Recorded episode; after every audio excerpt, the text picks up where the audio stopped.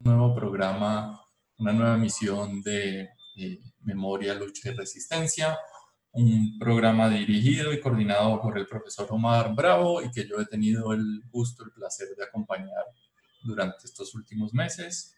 Hoy el tema de discusión eh, tiene que ver con, con, la experiencia de los venezolanos migrantes en, en Cali.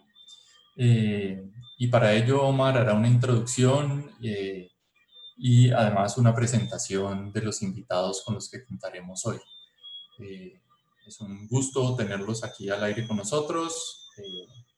buenas noches y por favor sáquenle provecho y disfruten este episodio.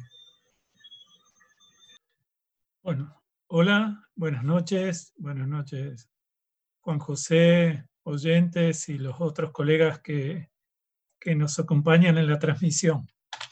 Eh, entonces, en el día de hoy vamos a, tocar una temática especial en el cierre de, esta primera temporada de nuestro programa Memoria, Lucha y Resistencia. Y es como lo habíamos prometido en algún momento la temática vinculada a la migración venezolana. Para esto, de la manera que veníamos trabajando, vamos a, plantear este encuentro desde una, desde una amplia polifonía, que va a incluir eh, las voces de, de estudiantes de psicología, de dos de ellos en realidad que representan a la clase de análisis de escenarios sociales, eh, a mi cargo, y también principalmente les diría a la de los colegas y las colegas eh, venezolanos, venezolanas, con los que hemos hecho un trabajo eh, inicial en esta clase y que apunta a construir un espacio de vínculo y de trabajo más extenso y ambicioso. Entonces, bueno, les, les agradezco a las colegas de Venezuela y al colega de Venezuela que nos acompañan. Eh, y les pido, por favor, que, se presenten.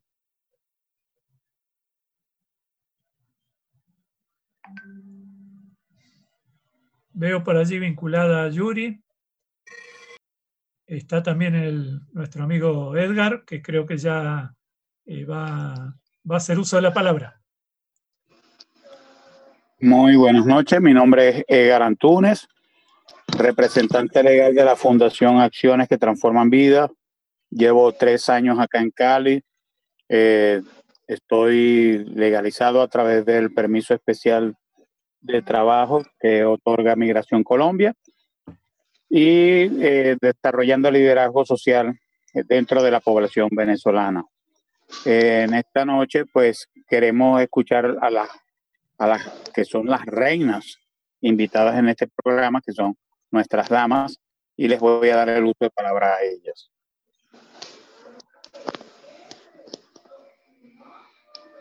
Bueno, hola Yuri, te escuchamos. Buenas noches. Buenas noches. Ah, buenas noches, me llamo Yuri Sama, eh, venezolana, oriunda de Maturín, Estado Monagas un placer participar en este proyecto. Eh, estoy conjuntamente con don Edgar en la fundación, ayudándolo, apoyándolo en lo poco que, que puedo. Y bueno, agradecida con ustedes por tomarnos en cuenta. Bueno, gracias. El agradecimiento es nuestro por tener esta, esta disposición para, para compartir este espacio con nosotros. Eh, bueno, para ir entrando en tema, Yuri, quisiera que nos cuentes un poco en tu opinión cómo es la situación de, los migrantes y las migrantes venezolanas aquí en Cali y en, la región. Mm, bueno, le cuento personalmente que la situación para nosotros los migrantes ha sido bastante fuerte. Por ejemplo, tenemos la, la perspectiva de que queremos incluirnos en la sociedad colombiana.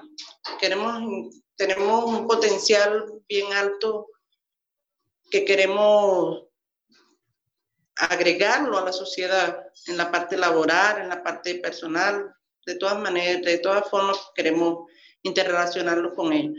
Hemos tenido problemas en el sentido de xenofobia, eh, ¿qué más le puedo decir? La exclusión que hemos tenido, no de todo el mundo, no de toda la población, pero igual que nosotros, nos han juzgado por la manera de que nos hemos comportado, también me incluyo, algunos de nosotros que hemos venido aquí a exigir lo que no debemos exigir, porque no estamos en nuestra tierra como para, para tanto, porque bastante nos han apoyado. Es duro porque tenemos, dejamos a nuestra familia. Yo, por ejemplo, dejé a mi hijo pequeño que tiene 12 años, lo dejé viniendo con, con la, la, expectativa, con la creencia de que eso iba a ser un mes, dos meses y ya yo me regresaba y estaba listo.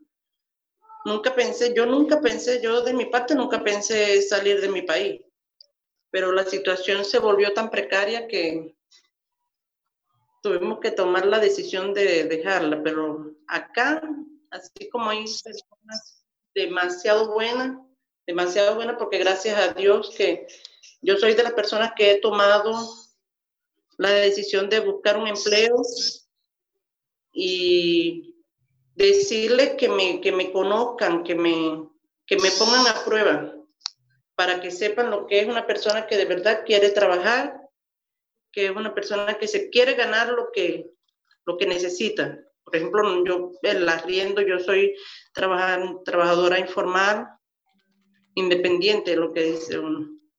Y me ha tocado luchar duro. Bueno, Muchas, muchas gracias, Yuri. Eh, como, en este programa, gracias. Siempre es bueno conocer las realidades que nos interesan a partir de, de la propia voz de las personas eh, directamente involucradas en la misma. Bueno, veo que se han, se han conseguido vincular al, al programa a las colegas del curso. Le doy la bienvenida, veo a María Camila está Yesaira por ahí. Entonces, bueno, buenas noches. Hola María Camila. Hola, profe, buenas noches. Buenas noches a todos. Bueno. Buenas noches. Hola, hola Yesaira.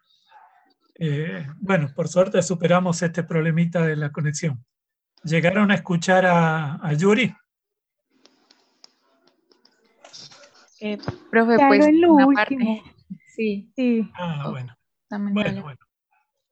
Eh, les cuento a quienes nos escuchan en el día de hoy con este grupo eh, más amplio, digamos, eh, fijamos una especie de ruta temática para, para este encuentro. María Camila, creo que el segundo punto era el tema de la violencia que sufre la migración venezolana, ¿cierto? Sí, señor, correcto. Bueno, y no sé si está Jennifer vinculada, que era la persona de la que esperábamos este, un relato en este sentido. Creo que no, que no se vinculó. Entonces, si les parece, María Camila, Yesaira, le pedimos a don Edgar que nos dé su opinión a este respecto. Sí, profe. Sí, claro que sí. Listo. Don Edgar, si puede, lo escuchamos. Muy buenas noches. Eh, pues este flagelo pues, que sufre la sociedad colombiana también llega pues, a, nuestras mujeres venezolanas. Ha habido crímenes también en contra de feminicidios, en contra de la población migrante venezolana. Y acá en el Valle del Cauca, para nadie es un secreto, pues que los elevados índices de, de mm, daños hacia las mujeres ha ido creciendo. Por eso que eh, en todos los puntos en donde nos dan espacio para, compartir, nosotros tratamos de, em, de ayudar a estas mujeres que han pasado por este flagelo y le, le ponemos a disposición los diferentes aspectos de, nuestra institución y la parte psicológica hacia ellas que han sufrido este tipo de maltrato. La xenofobia en su punto más, más cruel. Em, uno viene de Venezuela con tantas esperanzas, con tantos eh, cosas que uno pudiera hacer acá y se consigue pues con personas pues que no que no comparten, que no nos quieren, eh, nos dicen que nosotros estamos ocupando puestos de trabajo que se los estamos quitando a la población colombiana. Eh, temas como esos son, pues, en cierta manera la xenofobia desde lo más puro, pues, de ella hacia nuestra población. Y es algo que vivimos a diario.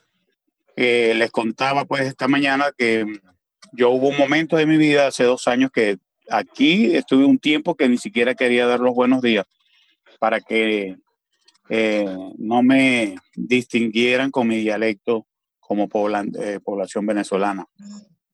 Fui, eso lo fui cambiando a medida del tiempo porque también sé que si bien hay personas malas, hay más buenos que malos en, este, en estas cosas. Y, y dentro de la población venezolana, pues también somos más los buenos que los malos. Eh, lo que pasa es que a veces las televisoras, los noticieros, tratan como que de resaltar las noticias que van, son más crueles para eh, sobre migrantes venezolanos y eso afecta a la mayoría que somos los buenos. Entonces es un tema pues que eh, mm, tiene mucha tela que cortar y nosotros pues estamos en la mejor disposición de de que sean tratados por estos medios. Bueno, y me imagino, Yuri y Edgar, que también habrán tenido experiencias positivas en cuanto, lo afirmo, pero en realidad lo pregunto, en cuanto a la hospitalidad y, el trato recibido. Espero que, que haya sido así, ¿no? Sí, profesor, eh, por supuesto, incluyéndolo a usted, a su esposa y, y, tanta gente buena que nosotros en este caminar. Yo llevo tres años, logré conseguir mi pareja acá en Colombia. Ella es colombiana, es de Puerto Leguízamo, tiene 30 años viviendo acá en el Valle del Cauca. Y, pues eh, logré conseguir en lo personal lo que nunca había conseguido en, en, Venezuela. Me siento feliz de estar acá en Cali. De, me siento un colombiano más y la labor social que realizamos eh, hacia la población venezolana, educativa y de, de, adiestramiento para el trabajo, para que muchos de ellos no pasen por las cosas que yo en mi vida personal pasé en un comienzo acá. Entonces esto es eh, un tema de aprendizaje para nuestra población que vienen con otras expectativas que nosotros cada día tratamos de enseñarles a, poner los pies sobre la tierra y a enseñarles cómo es la idiosincrasia del caleño, cómo son las cosas acá en Cali. Y, eh, y en el sentido directo de las cosas, pues cada, eh, cada población es diferente. O sea, la experiencia la tengo con mi esposa sobre palabras, todavía hasta el sol de hoy, después de dos años estar viviendo juntos, hay palabras, esto que yo hago, que yo digo, que no nos entendemos. Entonces, pero sí, la fraternidad y el amor va cubriendo todos esos temas. Así que yo estoy muy agradecido con Colombia y con la ciudad de Cali. Bueno, y no se preocupe, don Edgar, con, la, con estas tensiones lingüísticas, que yo voy de 20 años de casamiento con, con la mujer colombiana que usted conoce y todavía tenemos desentendimientos por el uso de ciertas palabras. Pero creo que eso le da como, como un aprendizaje especial a la relación, que cuanto más interminable, más interesante me parece a mí, ¿cierto? Sí, señor, sí, señor. Eh, eh, bueno, mencionaron ahora, qué pena que la colega que iba a hablar de esto no se pudo conectar. Mencionaron ahora que, tienen ya organizados algunos sistemas y rutas de, atención y otra forma de organización y de cuidado como, comunidad. De hecho, usted me mostraba hoy eh, el producto de un trabajo con la OIM. Entonces, les pido a ambos si nos pueden contar un poquito de esto, de estos sistemas de cuidado y, eventualmente de las rutas de atención para la, violencia. Bueno, profesor, por parte de, nuestra organización, eh, aparte de la educación, eh, tenemos alianzas con eh, la Universidad ICES y con ustedes en la parte de psicología, pero también de asesoría legal con el grupo GAPI, quien gustosamente a diario atienden y salvan vidas de la población venezolana con su trabajo en, en lo jurídico hacia nuestra población. Está también la alianza que tenemos con OIM, eh, eh, la Organización Internacional para las Migraciones, quien gustosamente, pues de tiempo en tiempo nos hacen llegar donativos para ser entregados, kits, para ser entregados a la población migrante venezolana. Hoy fue uno de los días donde recibimos parte de estos donativos que van a ser repartidos próximamente en, las, en diferentes partes de la ciudad. También está FUPAC, otra organización internacional quien trabaja con población migrante eh, venezolana. ACNUR, quien también gustosamente hoy nos reunimos con ellos también eh, para eh, enfocar ciertos temas de trabajo desde nuestra perspectiva y desde nuestro trabajo que ya realizamos en esta bella ciudad. Bueno, qué bien, qué, bueno que dispongan de estos espacios. Y le hago una pregunta a Yuri. ¿Piensas que, que, la población en general venezolana que está aquí en nuestro entorno más cercano conoce, eh, debería ser mejor informada sobre estas rutas de, de cuidado y de atención que don Edgar, por ejemplo, ha venido construyendo? Sí, señor. Deberíamos de tener un, medio de cómo informarles a ellos para que pudieran unirse a nosotros, bueno, que todos pudiéramos ayudarlo, ayudarnos de tal manera. No es, lo que hace Don Edgar no es regalarle cosas, no es regalarle ayuda, es orientarnos, orientarnos, ayudarnos en, el, en, el, la parte legal, o sea, de que debemos saber cómo Mm, ¿cómo le explico? No tengo la palabra. Ah, bueno, orientarnos en la parte de nuestra situación migratoria, pues. Sí.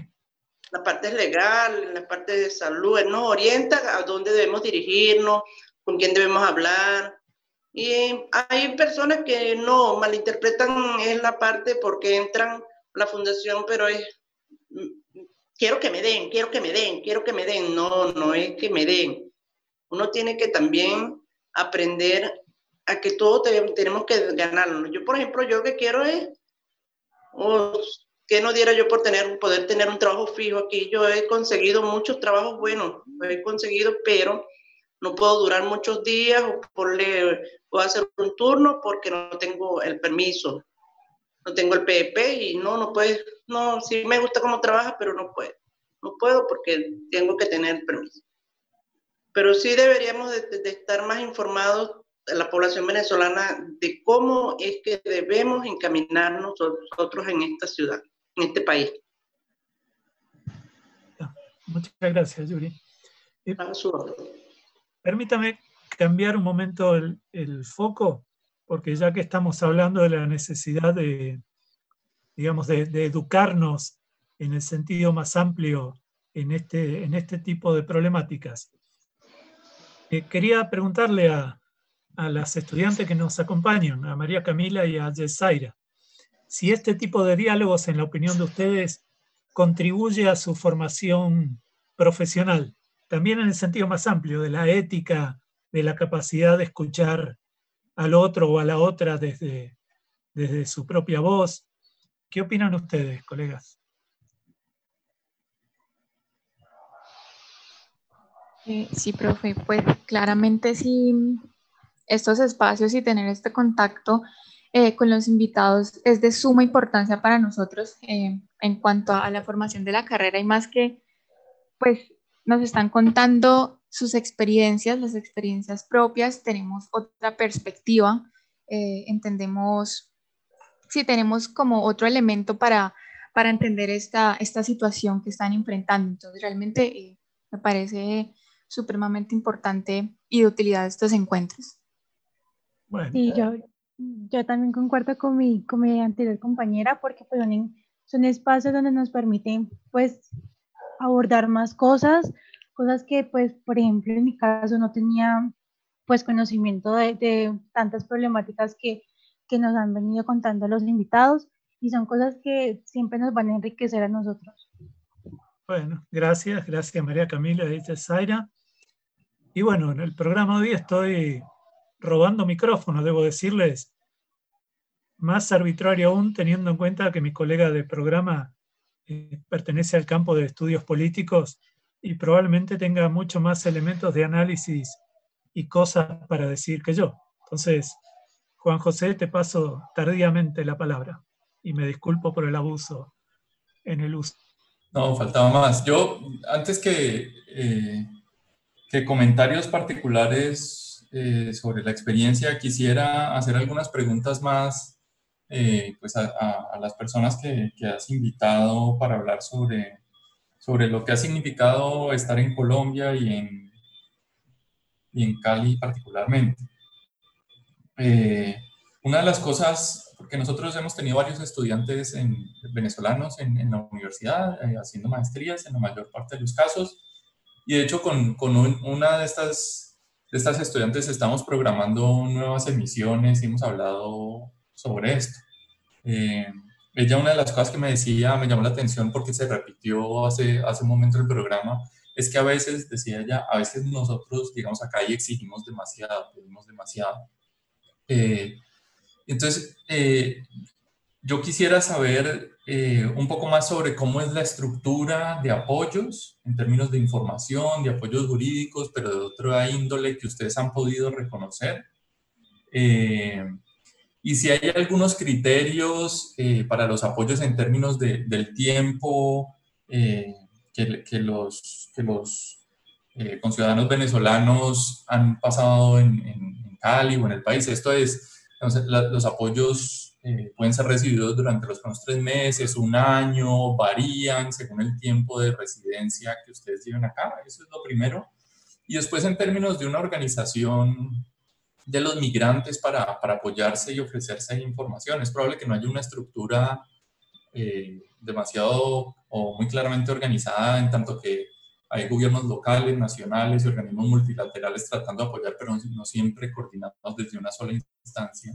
Eh, ¿Hay, alguna, hay, hay, algún esquema de comunicación o unas redes, aunque sean informales, entre migrantes que les han permitido a ustedes tener más claridad sobre los apoyos a buscar, los, los espacios o, tipo, o, liderazgos que pueden colaborar para que se ubiquen los nuevos migrantes en Cali? Eso es, es que son eh, esas dos preguntas, que, ¿cuáles son los tipos de apoyos? Eh, cómo, cómo, son ofrecidos y, y, cómo ha sido la organización de los migrantes venezolanos para apoyar a los nuevos y encauzarlos por las rutas eh, apropiadas. Yo, digamos, empezaría con, con, estas preguntas y después tengo otras curiosidades, otras inquietudes que quisiera exponer. No sé si, si pues, quién se anima.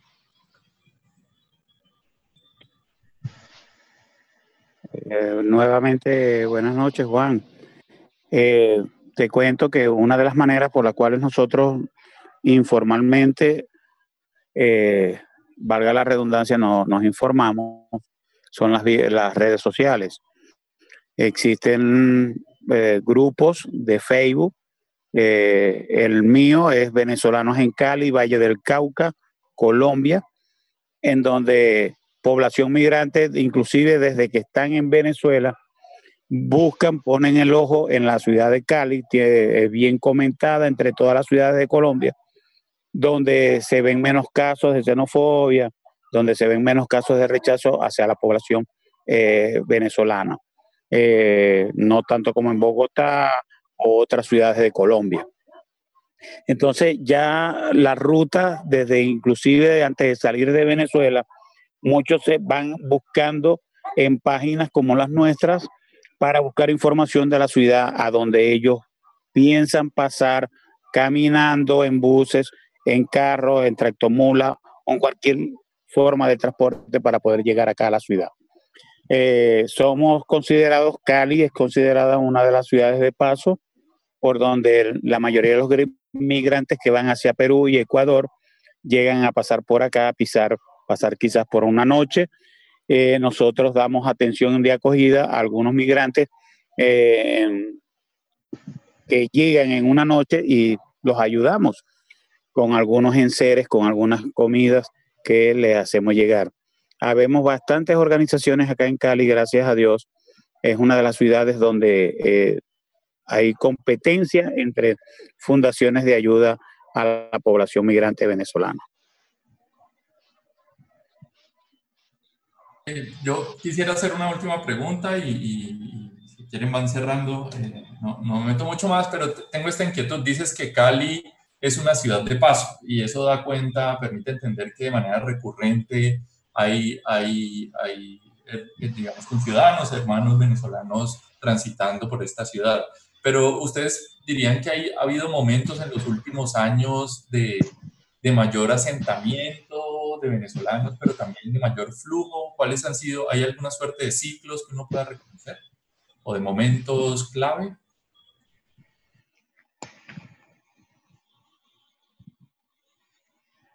Sí, señor, hace dos años eh, fue un, un, momento como un, una cúspide en esta curva donde la terminal de pasajeros colapsaba con migrantes venezolanos alrededor y que conjuntamente la, población venezolana que estábamos acá regularizada y conjuntamente con la alcaldía eh, se llegó a fue el término de ir tratando de que eh, ir regularizando, ayudando a esa población a que no estuvieran en los alrededores de la terminal. Y así ha sido en cada uno de los focos que se han realizado por épocas del año eh, para ayudar al, migrante que está de paso. Por el tema del COVID-19, en estos tiempos se, vivió un momento de retroceso en donde fuimos visitados por muchos eh, migrantes venezolanos que provenían de Perú y Ecuador y se dirigían hacia Venezuela. Nuevamente ahorita está el éxodo al contrario de Venezuela hacia acá y eh, ese es el tratamiento que le estamos dando cada día ahora con el retorno nuevamente de los venezolanos que vienen de allá. O sea, muchos se dieron cuenta, inclusive, que era un error volver al país de donde habíamos salido hace tres años. Las condiciones han cambiado en estos últimos tres años, son peores. El salario mínimo allá es de dólar y medio, de unos pesos mensuales. Yo mismo cobro una pensión allá. Imagínense ustedes, oyentes, queridos oyentes, ganando 5 mil pesos al mes, ¿cómo puede uno sobrevivir? Y ese es uno de los dramas eh, de las presiones sociales que más nos afecta en nuestra Venezuela, y la cual hace que salgamos de ese país. Eh, un paquete, el sueldo de un mes te alcanza para una libra de arroz, dos libras de arroz. Y ese es el tema que vivimos a diario los venezolanos, que definitivamente decidimos salir allá sin maletas, sin ropa, sin zapatos, a pie, en tractomulas, arriesgando la vida para poder encontrar un sitio, un lugar de acogedor para poder trabajar y desarrollarnos como eh, comunidad venezolana. Entonces, ese es el tema que nosotros vivimos. Bueno, digo, ojalá sea este el lugar que, los, que los reciba y los trate en la medida de sus merecimientos, que, son muchos. Eh, como siempre nos sucede, nos, nos corrió el tiempo. Le decía al inicio, este es el último programa de este ciclo, pero esperamos con, Juan José retornar, que este proyecto Radio Samán continúe y poder eh, retomar este ciclo de programas. pero en lo que hace a este programa de hoy y a todo lo, que de él se desprende en términos de, de intención de trabajo colectivo y para reconocer el justo mérito en todo esto, estas iniciativas son posibles porque las, las motorizan los estudiantes del curso que mencioné. Eh, son muchos, hoy se pudieron conectar dos de ellas. Entonces, siempre en el orden de, de hacer justicia a los méritos, quería darle la palabra final de este encuentro a Zaira y María Camila y por supuesto, de nuevo agradecerle a don Edgar y a Yuri por su, por su participación en este programa de hoy. Bueno, muchas gracias a ustedes por la invitación, de verdad. Muchas gracias. Bueno. Bueno, eh, ay, perdón, profe. Dale, dale, sí. Eh, no, de verdad, a los invitados, muchísimas gracias por compartir estas experiencias con nosotros. Eh, de verdad que valoramos mucho esto. Nos parece muy interesante, como ya lo he dicho, como conocer esta, esta experiencia contada por ustedes el tema de la violencia, de verdad nos parece muy importante tratar este tema, ya que es un tema lastimosamente común. Eh, y pues debe tener en cuenta que aparte de que pues, la población venezolana, aparte de estar en un lugar diferente a su nación, pues está enfrentando este, este factor, entonces es algo complejo.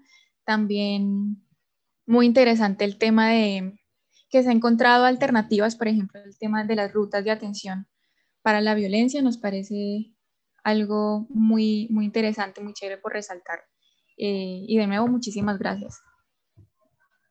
Yo también quería reiterar pues, las gracias a los invitados que pudieron asistir hoy y pues a los que también han estado anteriormente en encuentros con nosotros, porque pues como le dijo mi compañera, es un tema que pues a nuestro grupo le interesa y le interesa saber más a fondo y tratar como también de poner como nuestro granito de arena, por así decirlo, con lo que habíamos planeado, lo del podcast.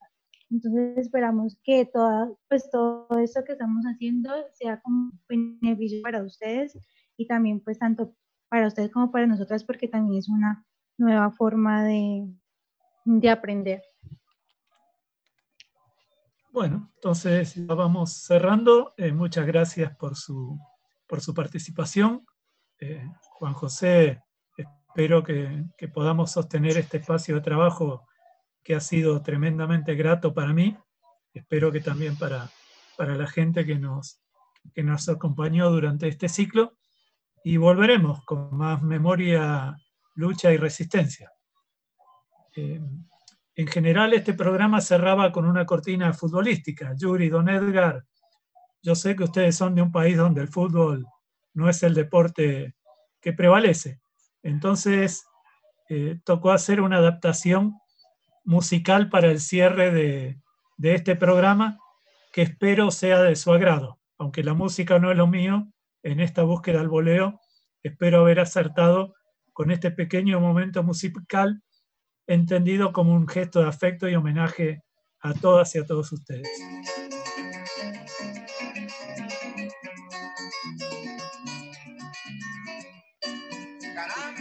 Se oscurecieron mis días, alzó el vuelo mi alegría cuando menos lo esperaba. Triste mañana sentí perder un tesoro, mi caballo rucio modo donde yo siempre coleaba.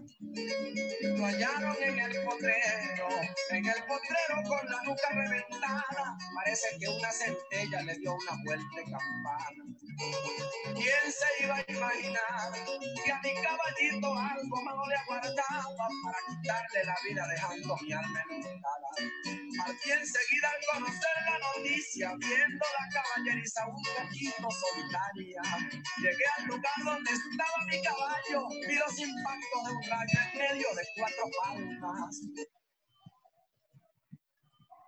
Bueno, Ahora sí, entonces un saludo y cerramos con el agradecimiento a las compañeras que, nos han apoyado durante todo este ciclo de manera muy, muy cordial y diligente. Entonces, bueno, un fuerte abrazo a todas y a todos y hasta pronto, espero. Gracias, profesor.